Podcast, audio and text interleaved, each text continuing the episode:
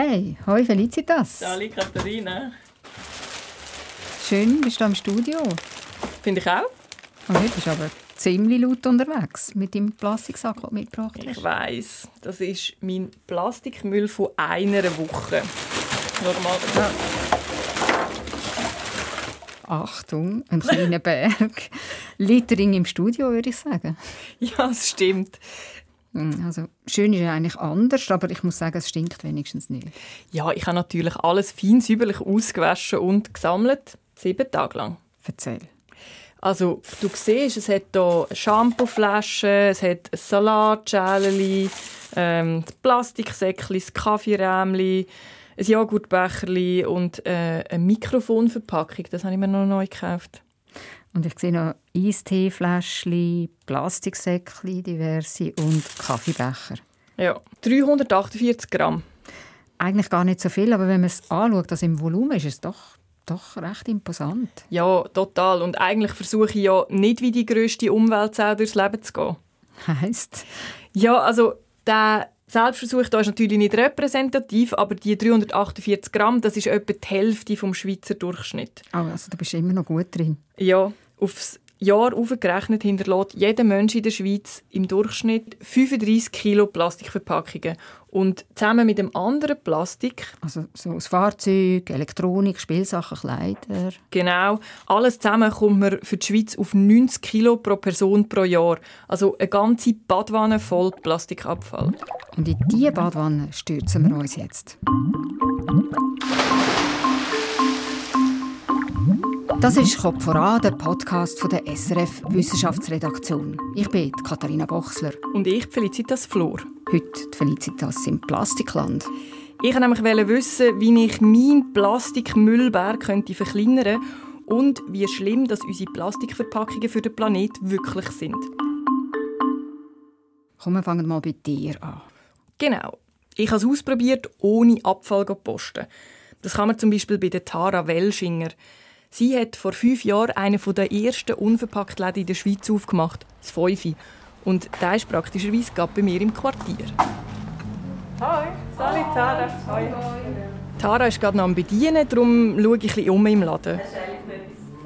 In der Mitte des Laden hat es einen Tisch, dort hat es so grosse Gläser drauf, wo es Nüsse, Trockenfrüchte, Gewürze und so weiter drin hat.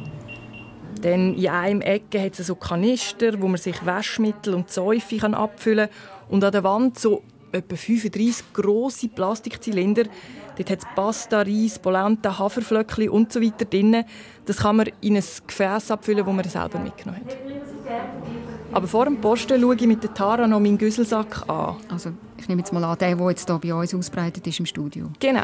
Fangen wir mal mit dem Abfall an. Ja. So, mal. Wir schauen alles Stück für Stück an. Und ich hoffe, dass ich etwas lernen kann. So, dann haben wir hier irgendein Döschen, gell? Das ist vom Takeaway. Das war ein Salat drin. Mhm. Also das ist schon aus recyceltem Material. Hey, ich schaue, dass ich das nicht, nicht poste in dem Sinn. Aber ich würde jetzt das wenigstens wahrscheinlich noch so aufbehalten, um mit dem posten zu gehen. Ja. Normalerweise landet das ja nach einem Mittag direkt im Abfall. Das ist eben auch schade, oder? Du musst dir mal vorstellen, wenn wir von der Ressourcenverschwendung reden, oder? Hat Energie gebraucht, hat Erdöl gebraucht, einmal landet im Kübel, wird verbrennt, tschüss, nie mehr gesehen. Oder? Und alles, was verbrennt wird, ressourcenmäßig, ist gone. Oder? Verschwunden und verschwendet, sagt Tara. Praktisch alle Takeaways, gell, die haben mega Freude, wenn du mit deinen eigenen Behältern kommst. Gell? Und das kann fast simpel sein. Komm mit einem Tupperware oder komm mit einem Glasjar, was auch immer, mit, mit was du zufrieden bist. Tara fischt ein Plastiksäckchen aus meinem Abfall. Also nein, Felicitas. Es hat ein neues Puzzle gegeben. das Puzzle? Ja. Ähm, also wenn du nicht den Anspruch hast, dass du natürlich auf ultra neu hast, Secondhand, das Einzige. Ja. Secondhand, Brocki, Duschen. Aber es ist natürlich noch lässig, oder in dem Moment allgemein, oder wenn man Abfall vermeiden will, ähm, sich auf dem Secondhand oder Sharing oder Miet- oder Duschmarkt quasi sich austoben, ist natürlich abfallfrei und ist natürlich ressourcenschonender. Mhm. So, dann haben wir das Plastiksäckchen. Weißt du noch, was da drin war? Und schon wieder ein Plastiksäckchen? Ja, leider schon. Das irgendein Rest im Kühlschrank. Okay.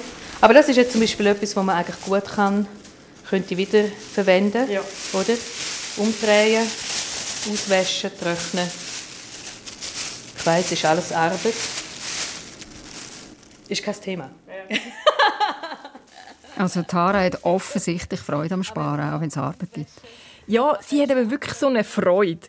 Und das hat mich ehrlich gesagt auch ein bisschen an meine Grossmami erinnert, die Idee von mehrmals brauchen.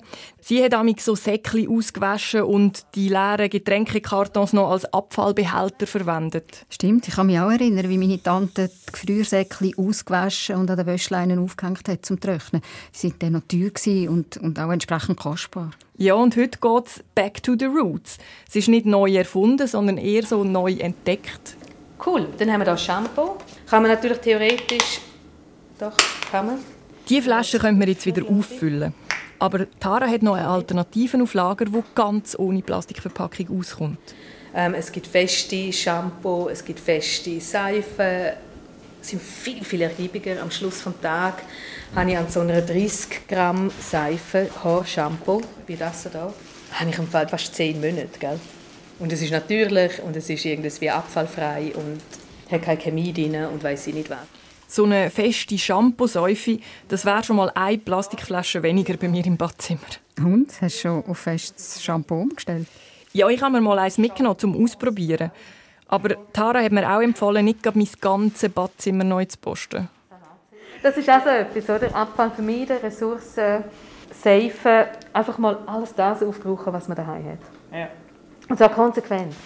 Ja, sag mal, wie lange geht es noch, bis du alle Flaschen, Tuben und Kübel aufgebraucht hast? Das kann ich gar nicht sagen, aber ich habe wirklich ziemlich viel Zeug. Und wenn man mein Badzimmer anschaut, es ist schon ziemlich eine Plastikschlacht, oder?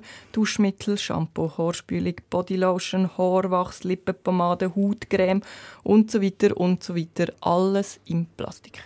Ja, und jetzt nimmt es mich natürlich Wunder, wie sieht es eigentlich bei der Tara die Heimen aus? Mein Badzimmer hat jetzt noch sieben Sachen. Okay, jetzt aber. Krass, gell? So ein bisschen Gesicht, Körper, Öl oder so. Ähm, Zahnbürste, ein Rasierer, ein Deo, Nagelschere, Spengeli. Shampoo. Shampoo. So, sieben, acht Sachen.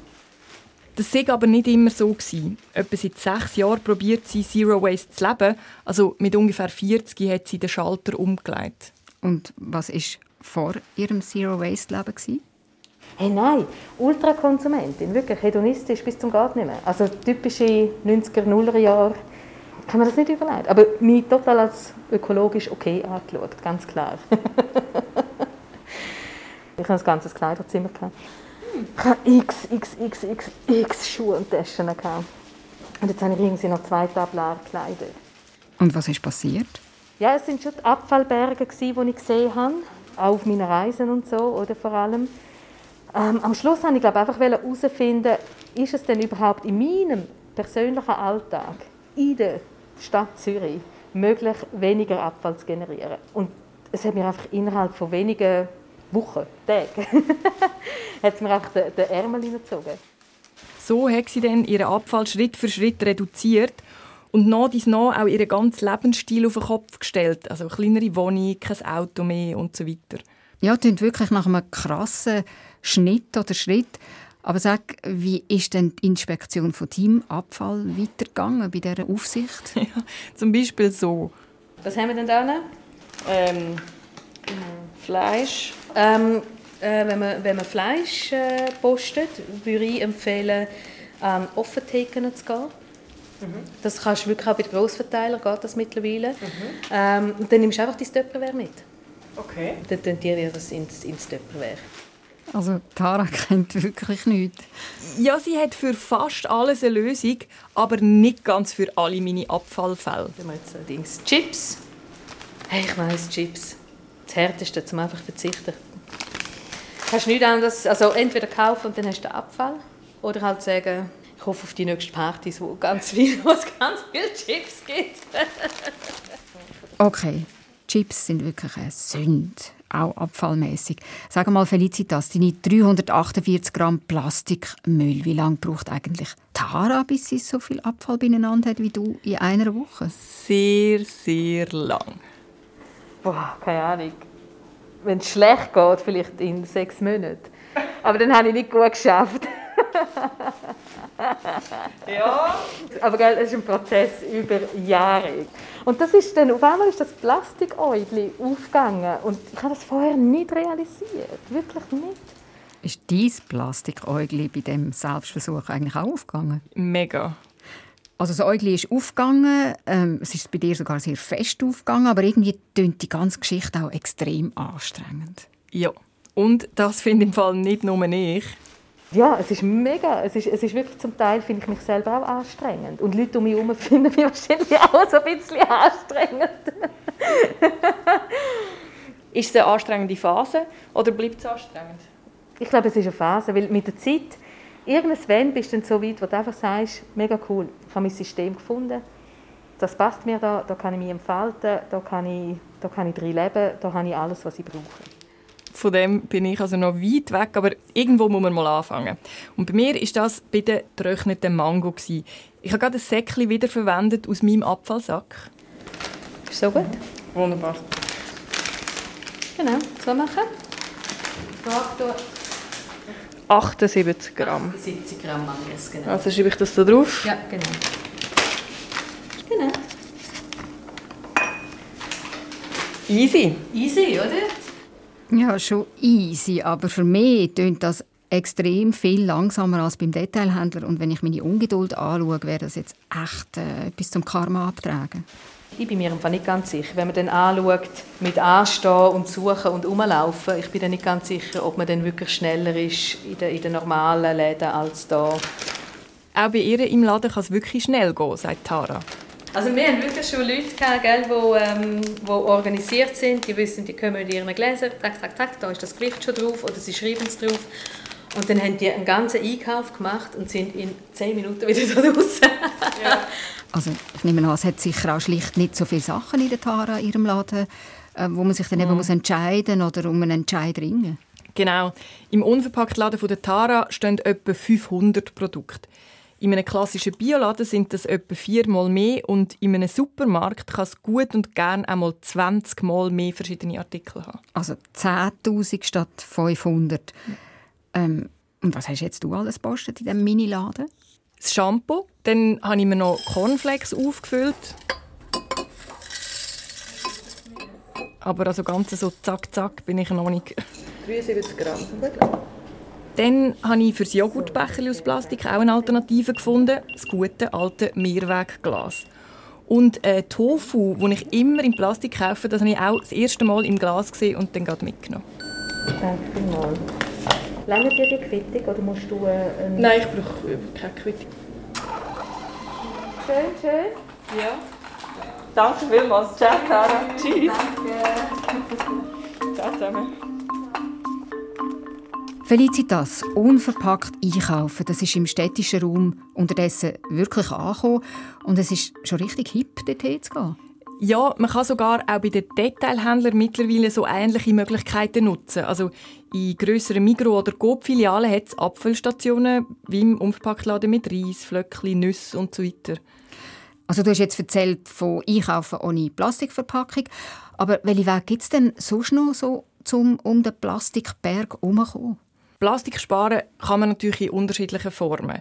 Es gibt so wiederverwendbare Gemüsesäckchen an vielen Orten, wo man statt der Raschelsäckchen aus Plastik kann nehmen kann. Fläschchen sind zum Teil schon aus recyceltem PET. Man setzt Karton statt Plastikverpackungen ein, so Sachen. Aber wenn man jetzt deinen Sack anschaut oder auch meine die Heime, dann denkt es mir, gibt es doch immer noch viel zu tun. Absolut. Ich habe darum auch noch bei der Facebook-Community gefragt, was sie so für Tipps auf Lager haben. Auf meinen Post bei SRF 1 auf Facebook haben sich 25 Leute in die Diskussion eingeschaltet. Fast alle sind genervt von den vielen Verpackungen. Der Claude Offran schreibt zum Beispiel, dass man die Hersteller mehr in die Pflicht nehmen sollte. Viele Leute machen auch schon die Sachen, die Tara mir empfohlen hat. Anita Hostetler schreibt, dass sie feste Seife zum Duschen und zum Haarwaschen braucht. Serena Gavelti nimmt immer Stofftaschen mit zum Posten und tut auch ihr Gemüse ohne Säckchen einpacken. Und Dennis Tischhauser verzichtet auf Fertig- und Halbfertigprodukte, weil die sind häufig sehr stark verpackt. Mhm. Und was auch mehrere Userinnen vorgeschlagen haben, recyceln. Da sind ja in den letzten Jahren in vielen Regionen so Plastiksammelsäcke aufgekommen. Wenn man das alles so macht, zum Beispiel eben in speziellen Läden posten und dort noch seine eigenen Geschirrchen mitbringen, den Plastik sammeln zum Recyceln, dann ist das, ich habe ja den Verdacht vorher schon gehabt, ziemlich anstrengend und aufwendig. Voll. Tara hat es vorher ja auch gesagt. Also für mich bleibt die Frage, stimmt das Verhältnis denn von Aufwand und Ertrag? Also was sagt die Wissenschaft dazu? Wie viel bringt sie denn der Umwelt, die Anstrengung? Das habe ich mich auch gefragt. Und die Antwort auf genau diese Frage, was bringt der Umwelt wie viel, diese Antwort können sogenannte Ökobilanzen geben. Eine Ökobilanz schaut eigentlich für ein Produkt oder eine Dienstleistung alle Prozesse, die involviert sind, an. Also von der Rohstoffbereitstellung über Verarbeitung, Weiterverarbeitung, Transport, Nutzungsphase und dann die Entsorgung ganz am Schluss. Und so kann man dann Aussagen machen über die Umweltbelastungen, die es gibt. Oh, einer, der sich auskennt. Und das ist wer? Das ist der Thomas Kegi. Ein Ökobilanzierer.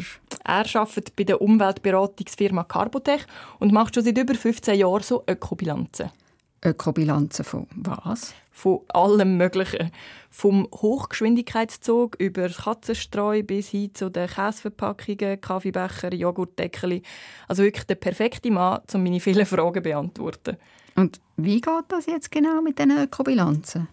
Man schaut alle Schritte an, wo ein Produkt in seinem Leben so durchgeht. Wie das die Rohstoffe dafür gefördert werden. Also zum Beispiel das Öl als Grundlage von Plastik. Genau. Und wie ist ein Produkt hergestellt worden? Dort braucht es Energie, Holz, Wasser und es entsteht vielleicht Abgas. Zum Beispiel, was es braucht, bis ein Spielzeug im Kinderzimmer oder ein Auto auf der Straße ist oder die verpackte Gurke in der Gemüseabteilung. Genau. Beim Ökobilanzieren werden eben auch die Rohstoffe und die Herstellung der Verpackung mit einbezogen. Dann geht es weiter zum Transport, zu der Lagerung, zu der Nutzung. Dort ist zum Beispiel wichtig, muss ein Lebensmittel gekühlt werden. Und dann am Schluss geht es noch weiter darum, wie es entsorgt wird. Und all diese Schritte die werden dann durchgerechnet? Durchgerechnet, um zu sehen, was für Auswirkungen das diese Schritte auf die Umwelt haben. Übrigens wird in einer guten Ökobilanz auch der Teil eingerechnet, wo im Ausland passiert. Also welche Ressourcen werden verbraucht, zum Beispiel das Erdöl für den Plastik, der Strom für die Kühlung und welche schädlichen Emissionen entstehen dabei. Also zum Beispiel, wie viel klimaschädliches CO2 dabei ausgeblasen wird. Ja. Treibhausgase wie CO2, die zur Klimaerwärmung beitragen, sind ein wichtiger Faktor, aber es wird noch viel mehr berücksichtigt. Einerseits möchte die Ökobilanz alle Prozesse berücksichtigen und es möchte möglichst alle Umweltauswirkungen berücksichtigen. Und das Treibhauspotenzial ist eine wichtige Umweltauswirkung. Da gibt es auch noch andere wie die Versuchung oder Pestizidemissionen, die dann eher so toxische Wirkungen haben. Der Landverbrauch, das sind alles auch noch Umweltauswirkungen, die man dann in der Ökobilanz eben auch berechnen kann. Da ist er wieder, der Thomas Kegi. Der Ökobilanz-Spezialist. Das Lässige ist, dass man eben eine Zahl bekommt und dann die Zahlen miteinander vergleichen kann und sagen, Produkt A ist um 30% besser als Produkt B. Und mit diesen Zahlen kann man dann eben auch verschiedene Verpackungen miteinander vergleichen. Und man kann schauen, welchen Anteil das die Verpackung an der ganzen Ökobilanz von einem Produkt ausmacht. Klingt schon noch gut. Ja, und genau das haben eben der Thomas Kegi und sein Team schon für hunderte von Produkten und Verpackungen gemacht. Und? Wenn man mal so anschaut, Verpackungen und Produkte, also die Inhalte, die verpackt sind, dann macht der Anteil der Verpackungen meistens so vielleicht 1 bis 10 Prozent der Umweltbelastung aus. Also eigentlich ist der Inhalt viel relevanter als die Verpackung. Oh, 1 bis 10 Prozent, das ist eigentlich ziemlich wenig. Ja, das habe ich eben auch gefunden. Und verglichen mit unserem persönlichen ökologischen Fußabdruck ist das Verhältnis noch extremer. Die Verpackungen machen wirklich nicht so viel aus. Wenn man dann noch schaut, welchen Anteil eigentlich von, jetzt zum Beispiel von meinem persönlichen Umweltfußabdruck Verpackungen ausmachen, dann ist das maximal ein Prozent. Was wir essen und trinken oder wie viel das wir heizen oder Auto fahren, das zusammen belastet die Umwelt etwa 60 Mal mehr als die Verpackungen. Okay.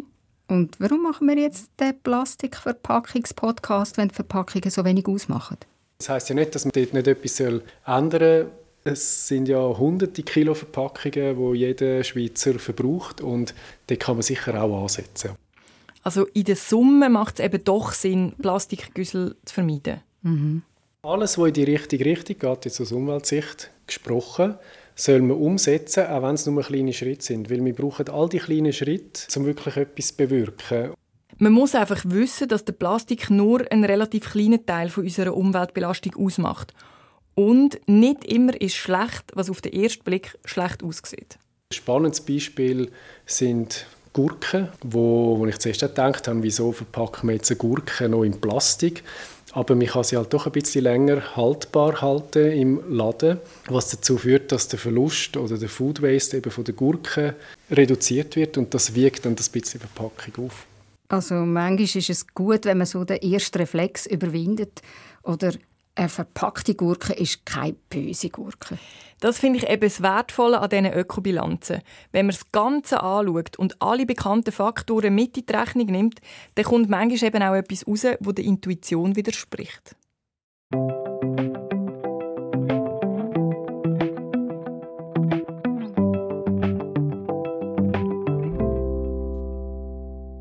Gurken in Plastik sind also ein Beispiel dafür, warum das Verpackungen eben auch solche aus Plastik manchmal wirklich sinnvoll sein mm, Genau. Und zwar ist es oft der Schutz des Inhalts. Im Sinne von, dass es lagerfähig ist, dass es transportierfähig ist, mit möglichst wenig Materialverbrauch. Und eine Ökobilanz, zum Beispiel so eine von Thomas Kegi, äh, die kann dann eben zeigen, welches Material in welchem Fall am besten ist. Genau, und das kann wirklich von Fall zu Fall unterschiedlich sein wir sehen schon, dass Plastikverpackungen sehr oft bei den besten Materialien dabei sind, weil sie halt sehr flexibel einsetzbar sind. Oder sie sind beugsam, sie sind sogar transparent, sie haben gute Schutzbarrierefunktionen. Und von dem her können sie diese Schutzfunktion sehr gut ausüben. Und das bedeutet dann aus Umweltsicht, dass eben so Plastikverpackungen durchaus manchmal halt die beste Verpackungsoption ist für gewisse Produkte und für andere vielleicht wieder weniger. Das heißt, Papier, wo viel der größere Sympathieträger ist als Plastik, ist nicht immer unbedingt besser. Nein, das kann man eben nicht allgemein sagen, ob das besser oder schlechter ist für die Umwelt. Hm, kompliziert. Karton und Papier ist durchaus eine valable Alternative. Da kommt es so ein bisschen darauf an, von wo kommt der Holzrohstoff. Recyclingpapier ist am besten. Auch Holz aus Europa mit einem FSC-Label ist gut. Wenn das Holz dann aber aus riesigen Eukalyptusplantagen, zum Beispiel aus Brasilien, kommt, dann sieht es anders aus. Und? Papier und Karton haben halt das Problem, sobald es feucht ist, der Inhalt, funktioniert es nicht mehr ohne Beschichtung. Und wenn man dann so Karton beschichtet, dann stellt sich dann wieder die Frage, ja, ist es jetzt noch recyclingfähig oder nicht? Und das wirkt sich dann auch wieder aufs Resultat aus? Noch komplizierter. Ja, es gibt halt einfach kein Schwarz-Weiß. Es ist immer, es kommt darauf an, oder? Das ist so unsere Standardantwort. okay, das ist jetzt sehr viel Information gewesen. Die Sache ist komplex. Kannst du Thomas Kegi seine Abwägungen nochmal auf den Punkt bringen? Mach ich. Mit Ökobilanzen verfolgt man ein Produkt quasi von der Wiege bis zur Bahre. Man schaut, welche Ressourcen verbraucht und welche Emissionen ausgestoßen werden, wo das Klima, das Meer, den Boden und die Menschen schädigen. Das wird dann alles zusammen zu einer Zahl verrechnet. Und dann kommt eben raus, Verpackungen sind nicht so entscheidend, wie wir vielleicht denken. Genau, die machen etwa 1 bis 10 Prozent aus von der Ökobilanz eines Produkts. Und wenn du deinen persönlichen ökologischen Fußabdruck anschaust, kommt weniger als 1% der Verpackungen. Weil eben wichtiger ist, was du isst, wie du wohnst und wie du dich fortbewegst. Genau, das sagt auch der Thomas Kegi. Das sind die Sachen, die am meisten einschenken. Und zusammen machen die fast zwei Drittel von deinem ökologischen Fußabdruck aus. Also zum Beispiel gescheiter weniger Fleisch essen. Genau, andere tierische Produkte auch eher runterfahren, weil die Nutztierhaltung braucht viel Energie und Land und es werden auch Klimagas produziert. Und dann weniger mit fossilen Brennstoffen umfahren und umchatten und ökologischer und weniger heizen. Dafür einen dickeren Pulli anlegen. Mhm. Aber ehrlich gesagt, ist das Ganze schon ein bisschen ernüchternd, das mit diesen wenigen, wenigen Prozent, die Plastikverpackungen ausmachen. Ja, voll. Und trotzdem, auch für den Ökobilanz-Spezialisten Thomas Kegi, ist es eben kein Grund zum nichts machen beim Plastik.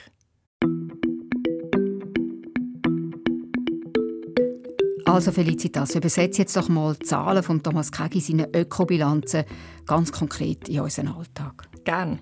Was sagt der Thomas Kegi zum Joghurt aus dem Meerweg Gläsli?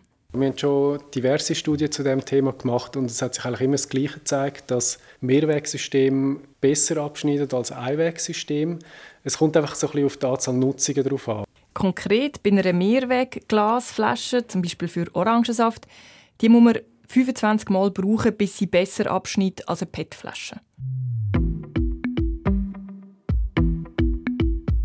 Und was ist jetzt mit dem festen Shampoo, das aussieht wie ein Säufen und wo du das seit neuestem bei dir im Badzimmer hast? Grundsätzlich ist es eigentlich clever. Man kann auf die Verpackung ganz verzichten. Der Inhalt ist hoch konzentriert. Und so rein, wenn man jetzt einfach nur das Shampoo anschaut, dann ist das pro Anwendung auch ein bisschen besser. Was sich dort herausgestellt hat, ist, dass vor allem auch auf den Wasserverbrauch darauf ankommt, den man hat beim Haarwaschen oder beim Duschen. Es schenkt also viel mehr ein, wenn ich weniger Wasser und vor allem weniger warmes Wasser verbrauche. Nämlich 25 Mal mehr als das feste Shampoo. Also lang und warm duschen, die sind wirklich definitiv von gestern. Yes. Der letzte Schritt auf dem Lebensweg von einer Plastikverpackung ist ja ihre Entsorgung oder je nachdem ihre Wiedergeburt. Kurz, wie sinnvoll ist das Plastikrecycling? Gerade bei den PET-Flaschen in der Schweiz haben wir ein super System mit dem PET-Recycling. Und das ist eigentlich in all den Ökobilanzen, die wir gemacht haben, haben wir können aufzeigen, dass der Einsatz von Recyclingmaterial meistens sinnvoll ist. Von allen PET-Flaschen, die in der Schweiz verkauft werden, sind schon etwa 40% aus Recyclingmaterial und über 80% landen nachher in der PET-Sammlung. Klingt gut. Ja, aber PET ist hier eine Ausnahme. Bei anderen Plastikkarten sieht es nicht so rosig aus. Recycling wäre also sinnvoll und es wäre gut, wenn wir alle Plastik, die sich bei uns ansammelt, würden in einen Plastiksammelsack stecken und recyceln. Jein. Ach, schon wieder falsch gewählt. Der Thomas Kegi und seine Kolleginnen haben genau zu diesen Recycling-Systemen Studien gemacht vor vier Jahren. Aus ökologischer Sicht kann man sagen, dass all diese Systeme einen gewissen Nutzen generiert haben. Also es ist ähm, ökologisch sinnvoller, das zu machen, als die Kunststoffverpackungen einfach in der KVA zu verbrennen. Aber? Aber auch da ist es ein bisschen komplizierter, als man auf den ersten Blick meinen würde. Bei diesen Sammelsäcken, wo man alle Plastik reinrühren kann, in der Hoffnung, dass es dann recycelt wird, wird gleich etwa 25 bis 35 Prozent verbrannt. Schade. Ja, weil man eben doch nicht alle Plastikarten kann recyceln kann. Und da darf man sich halt einfach keine falschen Vorstellungen machen. Aber sind denn jetzt meine Nachbarinnen, die die Plastiksammelsäcke in den letzten Monaten entdeckt haben, beschissen? Nein, also immerhin zwei Drittel bis drei Viertel vom Plastik lassen sich ja wieder verwerten. Aber ich bin bei meiner Recherche wirklich wieder überrascht worden, wie wenig das Plastikrecycling die Umwelt entlastet im Vergleich zu anderen Sachen. Also ein Beispiel ist auch, dass man gescheiter jedes Jahr auf zwei Steaks würde verzichten und dann hat man eigentlich einen größeren Umweltnutzen erreicht, als wenn man ein Jahr lang all seine Plastikverpackung sammelt und ins Recycling gibt. Oh, das ist extrem krass, der Vergleich. Ja, oder eben für die, die jetzt kein Fleisch essen, der Umweltnutzen von einem Jahr Plastik recyceln entspricht etwa 30 Kilometer Autofahren. Wenig.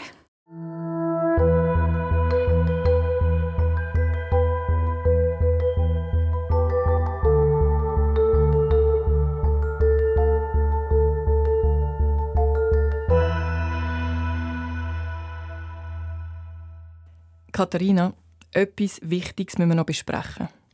Uh, sag. Es gibt etwas, das die Ökobilanzen bisher nicht einrechnet. Eine Ökobilanz ist immer nur so gut, wie die Datenlage ist. Also wenn man gewisse Daten nicht hat oder nicht berücksichtigt hat, dann fließt das auch nicht rein.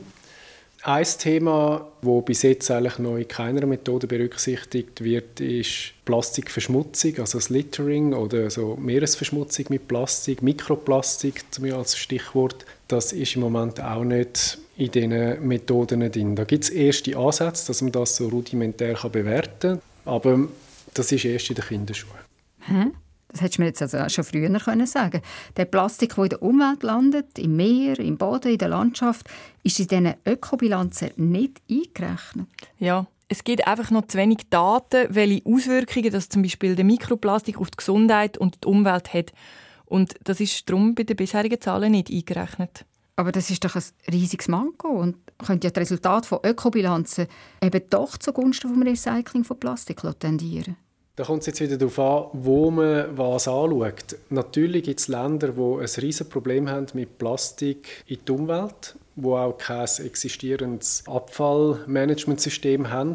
In der Schweiz schätze ich jetzt das nicht so als ein Problem ein, weil eigentlich die meisten Verpackungen nachher in den Haushaltskehricht und werden in dem Sinn korrekt entsorgt und gelangen nicht in die Umwelt. Natürlich gibt es immer wieder Littering, das Problem gibt es schon, aber das ist eigentlich ein kleiner Teil der Verpackungen. Also die Plastikverschmutzung ist in den Ökobilanzen noch nicht sinnvoll eingerechnet, hast du gesagt. Es tut sich etwas, aber es ist noch nicht ganz dort, wo es. Recht krass, wenn man an die Bilder von der riesigen Plastikstrudel im Meer denkt eigentlich. Ja, der grösste von diesen Plastikstrudel ist im Pazifik und etwa viermal so groß wie Deutschland. Aber die Plastikverpackungen, die wir hier in der Schweiz brauchen, tragen auch wenig zur Plastikverschmutzung bei. Weil wir den Plastikabfall verbrennen. Der landet also nicht auf Deponien wie an vielen anderen Orten auf der Welt, zum Beispiel nur schon in unseren Nachbarländern. Aber wenn wir die Plastikverschmutzung in die Ökobilanzen einrechnen dann würden Plastikverpackungen tendenziell ein bisschen schlechter dastehen und die Alternativen, sei es Papier, Karton, Mehrweg usw., so im Vergleich dazu ein bisschen besser.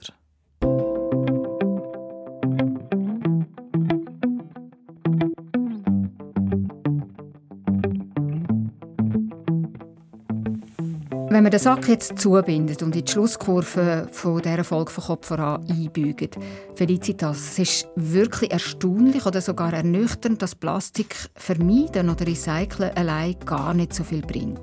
Ja, das hat mich auch überrascht. Was mich aber noch mehr überrascht hat, der Thomas Kegi, der Tag für Tag so Zahlen ausrechnet, findet unverpackt Läden eine gute Sache. Alles, was in die richtige Richtung geht, jetzt aus Umweltsicht gesprochen, soll man umsetzen, auch wenn es nur kleine Schritte sind. Von dem her finde ich es auch sinnvoll, so die ganze Zero-Waste-Bewegung oder auch die unverpackt Läden, dass versuchen, auf die Verpackungen zu verzichten, die es nicht braucht. Aber was ich auch noch viel spannender finde bei dieser Bewegung ist, dass man sich ähm, bewusster mit dem Einkauf muss auseinandersetzen muss. Also, dass man überlegt, was brauche ich, was brauche ich nicht. Und das fällt einem halt viel mehr auf, wenn man bewusster einkauft. Hm, Slow Shopping sozusagen. Jetzt sind wir fast schon würde ich sagen, auf der feinstofflichen Ebene ankommen. Ja, voll. Der Thomas Kegi hat mir dann aber auch noch von einer unerwünschten Nebenwirkung erzählt. Die ist auch so feinstofflich, aber sie hat ganz einen konkreten negativen Effekt. Wenn man verzichtet, also zum Beispiel verzichtet auf üppigen Konsum beim Posten, dann kann das ziemlich unedle Folgen haben. Man macht etwas, zum Beispiel Plastik recyceln oder man kauft sich ein Elektroauto, wie auch immer, und hat das Gefühl, jetzt habe ich etwas Gutes gemacht. Und dann geht man meistens so in die Schiene rein, dass man sich dafür etwas anderes gönnt. und dann ist die Einsparung wieder zunichte. Oder? Das ist bei mir sicher nicht anders als bei anderen. Oh nein. Ja. Dem sagt man in der Forschung Rebound-Effekt. Ich spare am einen Ort und dafür nehme ich mir sozusagen als Entschädigung an einem anderen Ort mehr raus oder bös gesagt, jedes Wochenende in unverpackt laden posten und dafür einisch im Jahr auf Bali chatten, in Meditationsretreat. Und alles Sparen ist um ein Vielfaches durch neue Emissionen überboten. Kann man so sagen. Wenn es so läuft, ist es natürlich ziemlich blöd, aber auch zutiefst menschlich. Also Psyche spielt halt einfach auch eine grosse Rolle ja. in dieser Geschichte. Ja, richtig. Du, jetzt aber gleich noch eine Frage, Felicitas. Was sagt eigentlich Tara Welschinger zu diesen Ökobilanzen und den ernüchternden Zahlen? Sie kennt die Zahlen, aber sie findet, dass die Studie etwas Wichtiges vergessen. Der Punkt ist, glaube für mich als Konsumentin, es hat einfach meine ganze Haltung verändert. Irgendwo bei der Verpackung hat das angefangen, aber geht hin bis zu der Mobilität, bis zu Wohnen, bis zu überall, wo einfach die Reduktion stattgefunden hat. Und zwar auf total natürliche, lustvolle Art, weil ich einfach gefunden habe, ich brauche es nicht mehr, ich will das nicht mehr, ich will nicht mehr ein Teil von dem System sein. Und dann glaube ich eben, ist der Impact viel, viel grösser als jetzt das 1% irgendetwas. Und das nimmt mich sehr wunder. Welche positiven Nebenwirkungen, zum Beispiel so auf der psychologischen Ebene, kann der Plastikverzicht auslösen? Und wie kann man diese Effekte steuern und vielleicht sogar nutzen für die Umwelt und den Klimaschutz? Ohne, dass es wehtut. Richtig. Das kann man nämlich, sagen die Wissenschaftlerinnen. Und mit zwei von ihnen rede ich dann in der zweiten Folge von dem Plastikland-Podcast. Und zwar mit einer Nachhaltigkeitsexpertin und mit einer Umweltpsychologin. Sie erklären, wie wir mit unserer komplizierten Psyche umgehen können, so dass ich meine Vorsätze für umweltfreundlicheres Verhalten auch wirklich umsetzen kann. Felicitas auf der Couch. Und wir wollen dann natürlich wissen, wie es mit dir und deinem Plastikabfall psychologisch betreut weitergeht. ist gut, ich werde berichten. Weg aus der Plastikwelt. Ihr habt Kopf voran gehört, der Podcast von der SRF Wissenschaftsredaktion. Autorin von dieser und der nächsten Folge Felicitas Flor. Technik Chris Weber. Produktion und Moderation Katharina Bochsler. Kopf voran hören ihr in zwei Wochen wieder auf der Webseite von SRF oder überall sonst, wo es Podcasts gibt. Schön, wenn ihr dann auch wieder dabei sind.